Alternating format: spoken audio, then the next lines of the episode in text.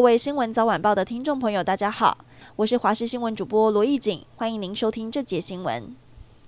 最近各地都是晴到多云的好天气，中南部久未降雨，缺水危机再现。中央气象局长郑明典指出，南海的海温明显偏低，进一步延迟了华南云雨系的建立，导致降雨情况偏少。预计要等到三月底才开始有云系东移。本周末在中部以北、东北部还有南部山区降雨几率将提高。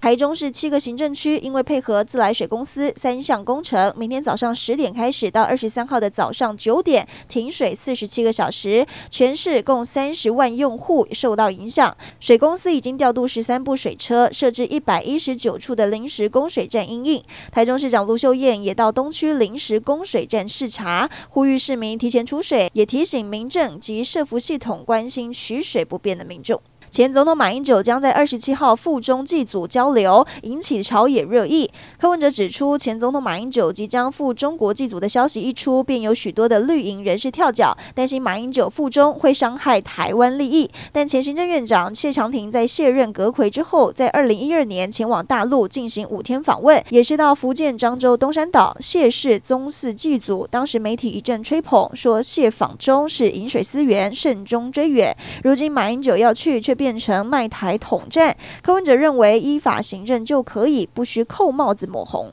台北市议员王世坚今天早上正式前往民进党台北市党部进行二零二四立委参选登记，确定投入台北市第二选区挑战现任民进党立委何志伟。王世坚表示自己哪里跌倒就哪里站起来，因为十五年前他参选该区的立委吞败，而他也在鼓励壮阔台湾联盟理事长吴益农继续参选台北市中山北松山第三选区。民进党立委初选登记开跑，基隆市立委蔡世应今天宣布不会参选二零二四立委，将全心投入民进党总统辅选工作，并说他的博士论文被撤销，申诉已经有结果。台北大学审定委员会决议，不需撤销他的博士学位，只需要在本学期完成论文补正。